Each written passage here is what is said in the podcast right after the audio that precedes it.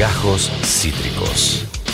El formato podcast de Cítrica Radio. Estamos cerrando el círculo, último día de cobertura de las primarias abiertas, simultáneas y obligatorias. Nos permitimos tener un par de notitas extras. Acá, me, ah, acá sí, acá me dicen que ya estamos casi que conectando con la invitada, que es la primera persona que tuvimos el día que iniciamos la cobertura de las PASO, hace ya un par de semanas. Pasó un montón de gente por acá, tuvimos un montón de charlas. La realidad es que es muy eh, es particular como eh, en una elección con tantas restricciones y por ahí eh, con tanta tanto factor impredecible debido a bueno fueron pospuestas por la pandemia estamos teniendo ahora en, en, agosto en septiembre perdón las primarias cuando tenían que haber sido en agosto y en noviembre las generales las legislativas cuando tenían que haber sido en octubre y todo esto responde obvio a la durísima situación en torno al coronavirus que atraviesa el mundo y obviamente nuestro país específicamente con los temores que había sobre eh, qué pasaría en el invierno, que era la etapa, la estación que abordaba a las primarias abiertas simultáneas obligatorias.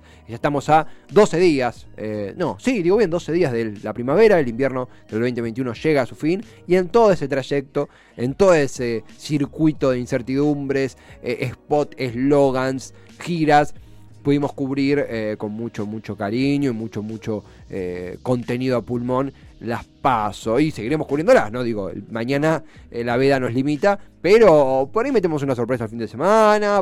ojo, eh, ojo, eh, que hay una pelota en el aire que todas las tormentas juntas está dispuesta a cabecear. Eh, lo cierto, lo cierto es que esta nota, esta primera nota, surgió cuando yo aún estaba aislado debido a mi, a mi experiencia en General Madariaga, que había derivado en eh, Facundo Pérez, parte de este programa, eh, casi que yéndose a jugar unos, un truco con San Pedro. Eh, al final no tenía el cobicho, pero me aislé por las dudas. E hicimos una semana de los tormentas Tiny Desk, los tormentas desde mi casa. Fue toda una experiencia tecnológica, fue toda una experiencia audiovisual que por suerte gracias al gran equipo de Cítrica pudo salir a flote de manera excepcional. Hubo hasta cortes de luz y seguimos y seguimos y seguimos. Y ahora aquí estamos, llegamos ya a la recta final, llegamos ya a eh, que falte nada, que falten 48 horas, perdón, un poquito más, 72 horas para estar yendo a votar, para tener los resultados, para saber quién... Eh, qué fuerzas pasan sus primarias, qué fuerzas superan el 1,5. Eh, así que de todo ese círculo nosotros lo iniciamos, ese, recorrido, con una nota con la persona que ahora nos escucha, ya un par de semanas después, es politóloga, es precandidata a diputada nacional en la provincia de Buenos Aires por el Partido Verde y fue nuestra primera entrevistada en este ciclo de cobertura de las PASO. Fabiana Zanuti, acá Esteban Chiacho, bienvenida Cítrica, ¿cómo te va? Hola Esteban, ¿cómo estás? Muy bien. Es verdad, fue la primera entrevista y la última de la campaña. ¿Qué posta? ¿Qué onda? Bueno, no, a partir de mañana hay veda, entonces mm. estamos haciendo las últimas entrevistas y, ah. entre ellas... Perdón, entendí mal, entendí mal el mensaje, eh, entendí mal el mensaje. Claro, es la última que hacen antes de la veda. Perdón, estoy, quedé medio lento. Es la última antes de la veda electoral. Exacto, la última que tiene esta modalidad de, videollamada, digamos. Después tenemos algunas otras, pero con otra modalidad. Vamos a hacerla, prometemos no robarte mucho tiempo para no, no quitarla a medios amigos. La verdad, Fabiana siempre tuvo una, una dedicación óptima para el programa, desde que arrancamos literalmente. En ese sentido, Fabiana, han pasado muchas semanas entre medio, han estado en diferentes medios, lugares, locaciones, recorridos. Eh, ¿qué, qué, te está dejando esta campaña? ¿Qué ha cambiado de esa primera nota que hemos tenido? ¿Qué balance haces de este recorrido tan intenso como una campaña en la provincia de Buenos Aires, nada más y nada menos? Bueno, justamente lo que vos decís, ¿no? Un enriquecimiento total. Eh, la realidad es que nos hemos encontrado eh, con mucha gente, hemos hablado, hemos escuchado eh, sus necesidades, sus ideas, sus propuestas, ellos han escuchado las nuestras y hemos tenido una relación increíble con la gente en las calles, en los barrios, eh, una recepción buenísima, así que estoy muy feliz por eso. Como vos decís, también hemos estado en varios medios, haciendo entrevistas, hablando de temas ambientales, de la propuesta política el Partido Verde y en este sentido también nos hemos encontrado con que los grandes medios han tenido un blindaje para con nuestra propuesta, ¿no? Finalmente le dan a los grandes bloques o a personas que son negacionistas del cambio climático, como ha sido mi ley en toda esta campaña. Mm, sí, sí, sí, e-, eso es, eso es muy cierto. Realmente para las fuerzas que están surgiendo cuesta mucho colarse en la agenda de los grandes medios, damos fe, porque eh, lo que sí se ve reflejado en otras fuerzas de diferentes, por ahí, grados o ideologías, pero que padecen lo mismo. Y es cierto lo que decís, digo, eh, ha, estado domando el prime time un precandidato que es negacionista del cambio climático, justamente. ¿Cómo tomaste esas afirmaciones? ¿Cómo fue la militancia, imagino, contra esas argumentaciones? ¿Cómo fue ese caso?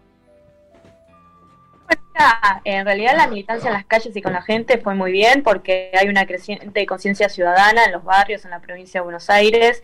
El problema es que tenés eh, una situación desigual donde a una persona que es negacionista del cambio climático le dan muchos minutos de aire y vos que tenés una propuesta real, concreta, un modelo de país que tiene que ver con la defensa del ambiente, porque defender y cuidar el ambiente es defender la vida de las personas y no tenés el espacio para responderle, ¿no? Mm. Y en este sentido también ser como una reflexión, que es he escuchado que varios medios han dicho que esta fue una campaña sin contenido, que esta fue una campaña sin propuesta, y la realidad es que desde el Partido Verde les decimos, bueno, nosotros tenemos propuesta, tenemos contenido, tenemos una plataforma política, han dicho que las plataformas políticas ya no existen más o no sirven, nosotros tenemos una plataforma política, una plataforma política que se puede cumplir, que eh, está siendo desarrollada en muchos países del mundo, desde los partidos verdes, y bueno, y responder un poco esto, ¿no? Que en realidad lo que hay es eh, un minutos de aire desigual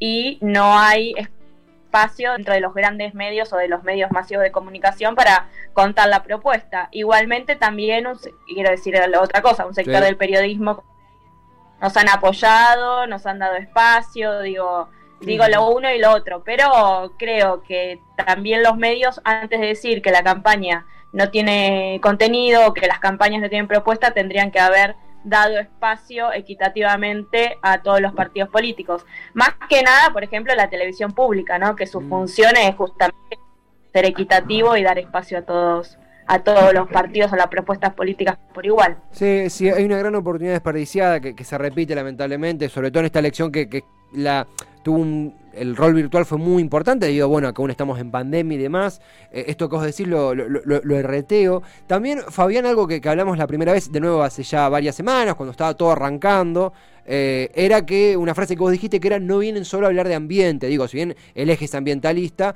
que había un montón de temáticas y clivajes que abordaban, porque, bueno, necesariamente era una fuerza integral para la provincia de Buenos Aires. En ese sentido, con otras propuestas, con otras problemáticas que también uno descubre en campaña, eh, ¿qué le dirías a la gente que está del otro lado, que el domingo va a votar, además de la propuesta ambiental, qué otras cosas le preocupan, priorizan, le gustarían concientizar sobre? Bueno, en realidad te vuelvo a decir lo que hablamos en la primera entrevista, ¿no? Mm. Eh, solamente hablamos de ambiente, pero todos los temas tienen que ver con el cuidado del ambiente, mm. porque el cuidado del ambiente tiene que ver con el cuidado de nuestra vida. Nosotros tenemos, trabajamos en tres ejes, ¿no? En el eje ambiental, en el eje social y en el eje económico. Tenemos un modelo de desarrollo productivo, proponemos una economía verde, proponemos una transición a energías renovables, una educación de calidad integral, Digo, tenemos propuestas en todos los ejes que tienen que ver con la vida cotidiana de todas las personas, de eh, bonaerenses, de todas las personas del país. Digo, tenemos un modelo de país para proponer en todo, en todos los ejes y en todos, en todos los aspectos. Así que eh, esperamos que nos acompañen este domingo con su voto, porque es muy importante que el Partido Verde pase las pasos, mm. porque somos los únicos el debate político, porque tenemos ideas, porque tenemos propuestas, porque hablamos, eh, somos un diferencial dentro de las fuerzas políticas, pues somos una fuerza política verde, porque hablamos de la vida, porque hablamos de la contaminación que sufren los barrios. Mira, si yo te contara con todas las personas con las que he hablado, hasta periodistas que me han entrevistado, que me han contado la problemática de, de contaminación de sus barrios, para que podamos hacer algo, para que que podemos ayudar. La gente no quiere vivir más en medio de la contaminación, en medio de los basurales, en medio de los ríos contaminados, de los suelos contaminados. Eh, me han mostrado fotos de, lugares donde no se puede ni siquiera respirar aire puro. Mm. Entonces digo, estamos en una situación complicada que se acrecienta con la crisis, la crisis climática que vivimos, entonces hay que hacer un cambio de rumbo, es necesario que la agenda verde esté en el centro de las decisiones políticas, es necesario una voz verde en el Congreso y yo digo y afirmo todas las políticas públicas que de acá para adelante tienen que ser verdes o sostenibles o no van a cumplir con su función. Fabiana, y, perdón, incluso en campaña fue cuando surge el, caso de los carpinchos, digo, más allá de los memes y, los chistes, que ayudó para eh, motorizar un poco el debate por la ley de humedales. Fue en ese mismo eje, ¿no? Exactamente, de hecho los carpinchos han sido un aliado para que se ponga nuevo eh, el tema de la ley de humedales mm. en los medios más la verdad es que se lo han tomado a risa. Yo siempre digo, a mí no me ha causado gracia el tema de los carpinchos porque finalmente los carpinchos lo que vienen a demostrar es eh, que cuando los humanos causamos un desequilibrio natural, pasan estas cosas, ¿no? Y la verdad es que los carpinchos no la están pasando bien y disfrutan, no tienen un lugar donde vivir, no tienen hábitat natural avanzado sobre los humedales. Nordelta ha violado el master plan inicial y ha seguido construyendo. Los, los carpinchos no tienen dónde vivir. Desde el Partido Verde nuestra oposición fue siempre que quienes han llevado a los carpinchos a esta situación que se hagan cargo y que los trasladen a su hábitat natural. Pero bueno, como vos decís, ha llevado a que tratemos la Ley Nacional de Humedales. Mira, te cuento, la Ley Nacional de Humedales es la tercera vez que puede perder su estado parlamentario. O sea, ¿esto qué quiere decir? Que si no se trata ahora, va a perder su estado parlamentario, va a tener que volver a ingresar a otro proyecto, que ya no va a ser este año, para que sea... Vos decís, ¿cómo en 2021 no tenemos una ley nacional de humedales? Entonces digo, la ciudadanía empieza a, concientizarse de la importancia de los humedales, porque albergan el 40% de la biodiversidad del planeta, porque son sumideros de carbono naturales que nos ayudan en la lucha contra el cambio climático, porque son nuestros reservorios de agua dulce. ¿Qué significa eso? Que nosotros bebemos agua que sale de nuestros humedales. Si mm. nosotros no los cuidamos a estos reservorios de agua dulce, no vamos a tener agua limpia y sana para beber. Es fundamental que tengamos una ley nacional de humedales. Fabiana, muy claro. La última que te hago nomás por, imagino si alguien del otro lado que quiere profundizar en la propuesta y mismo también votarla el domingo. El tema boletas, digo, sé que es una inversión importante, sé que la distribución es logística pura. Eh, ¿Ustedes cómo se manejan con eso? Digo, ¿tienen representación en todos los distritos? ¿Tienen algún tipo de entrega de boleta? ¿Ese tema cómo lo están administrando? Bueno, mira, te cuento, hemos tenido, eh, hemos hecho videos y cosas por el tema del sistema electoral eh, y el proceso electoral que perjudica principalmente a los partidos chicos como el nuestro. Además, se necesitaron talar más de 200.000 árboles solamente para imprimir boletas. ¿Entiendes que esto y el gasto que eso genera y el trabajo que ha sido para nosotros poder cumplimentar para llevar todas las boletas para que estén en todas las escuelas y en los cuartos oscuros de toda la provincia de Buenos Aires. La realidad es que tenemos que hacer una transición, ir a una a la boleta única ya. Yo creo que la transición es inicialmente papel, pero después ya no, porque no podemos seguir con este sistema electoral arcaico que lo que hace es favorecer a los dos grandes bloques y la corrupción. Digo, esto de que vos tenés que estar pensando, como decís vos, si puedo alcanzar la boleta por si en el cuarto oscuro no llegase a estar. Bueno, yo quiero decirle a la ciudadanía que nosotros hemos entregado todas las boletas para que estén en todas las escuelas de la provincia de Buenos Aires. No estamos de acuerdo con este sistema de boletas, queremos una boleta única ya eh, es algo, es una de las propuestas del partido, bueno, esto que hablábamos hace un rato, ¿no? No mm. solamente es una propuesta ambiental, también es una propuesta de cambio de sistema, ¿no? Fabiana, que incluso es eh, usada, eh, creo que en Argentina, en Santa Fe y en, Europa también la boleta única de papel, ¿no? Que uno marca con una cruz y que ahorraría un montón de papel.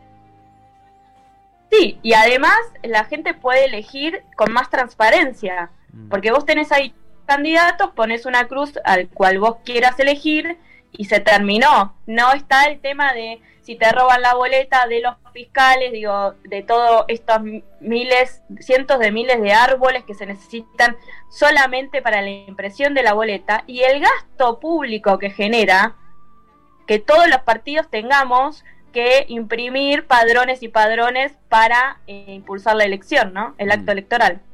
Fabiana, muy claro, la verdad, cerramos un ciclo con, con, vos, con mucha alegría, porque de nuevo son intercambios donde aprendemos, conocemos y también difundimos todo lo que están haciendo partidos que, como vos decís, a veces no tienen el, el rol y el sentido que merecen en los grandes medios, así que nosotros estamos aquí para ayudar, asistir, difundir, ha sido un placer inmenso y será hasta la próxima, muchos éxitos el domingo. Placer ha sido todo mío, muchas gracias a ustedes por, por el espacio, por la entrevista y bueno, llamamos la ciudadanía que nos vote, que nos acompañe este domingo. Es fundamental que el Partido Verde pueda pasarla a paso para poder poner, eh, poner la agenda verde en el debate político y que se tomen las decisiones del presente y del futuro que son necesarias para garantizar la continuidad de la vida tal cual la conocemos. Fabiana, gran abrazo, muchísimas gracias. ¿eh? Gracias a usted. Hasta pronto a Fabiana Zanuti, precandidata diputada nacional en la provincia de Buenos Aires por el Partido Verde. Eh, la verdad es que es un ciclo que cierra, si tenemos aún una entrevista más y queda una hora de programa por delante, nada más y nada menos. Eh, ya la última nota, estoy medio, nostálgico, la última nota eh, a una precandidata o precandidato rumbo a las PASO, muy clara ella, la verdad es que siempre tuvo una exposición excelente para con la radio. Y más allá de las elecciones seguiremos charlando en otras ocasiones porque lo que propone es trascendental al debate electoral y es muy muy importante tenerlo bien cerca. Esto fue Gajos Cítricos. Encontrá los contenidos de Cítrica Radio en formato podcast en Spotify, YouTube o en nuestra página web.